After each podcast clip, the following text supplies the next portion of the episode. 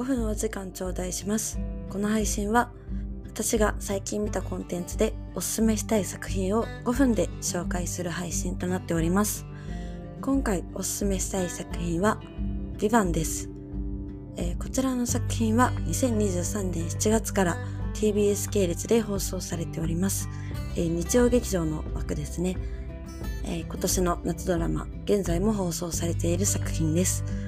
え、本作では、半沢直樹で演出を務めた福沢克夫さんが原作を手掛けるオリジナルドラマで、ストーリーや役柄を初回放送まで一切明かさないという異例の手法が取られ、モンゴルで2ヶ月半に及ぶロケが行われている作品です。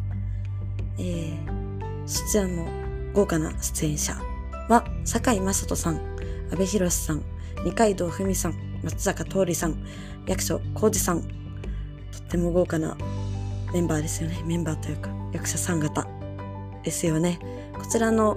5人がキービジュアルとなっておりまして、タイトル、ビバン、こちらの役者陣、果たしてどういう話かっていうのを一切伏せられた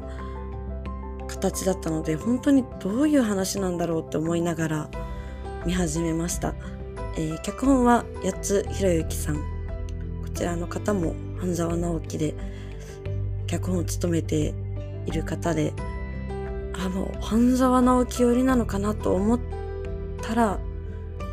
堺雅人さんが砂漠の中でさまよっているシーンから始まるという、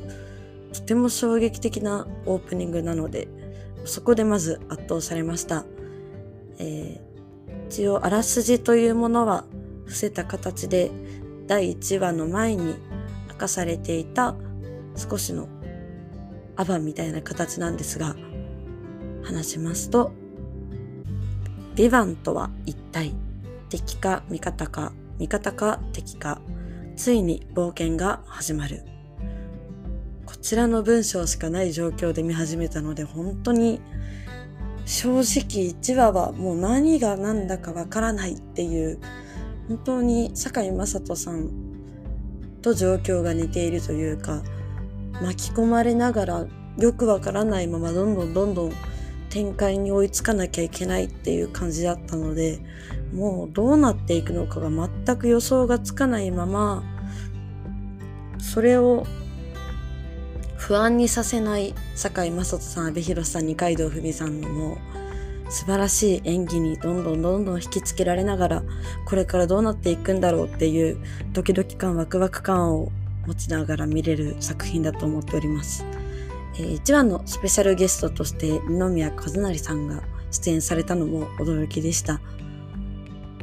まあ、他にも3話ぐらいですかね。今3話放送されている状況なんですが、えー、浜田岳さんが出演されているのを見てまたドキドキワクワクが増したり個人的にはとっても映画みたいだなと思っていまして4話で一旦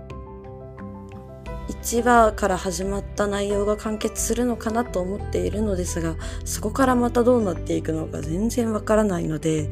これからどんどん「ビバンとは一体っていうのが分かってきて堺雅人さんがどう変わっていくのかあとは役所広司さん松坂桃李さんが一切今出ていない状況なのでこの方々がどういう形で出てくるのか、えー、相関図とかを見ていくとだんだん話数が増えて出演されるごとに役者の方がどういう設定でっていうのが明かされていくのでまだ本当に見ている人たちのリアルタイムで、あ、この人こういう役なんだっていうことが分かってくるので、結構リアルタイムで見ても面白い作品なのかなと思っております。個人的にはモンゴルで撮影されたということでとても豪華というかゴージャスというか日本ドラマであまり見ない世界観から始まるんですけど内容はちゃんと日本に寄った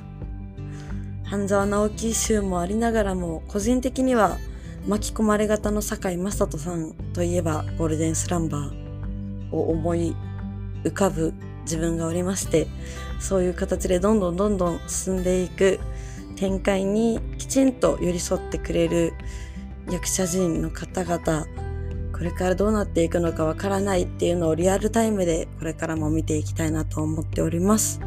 え5分お時間いただきありがとうございました。それでは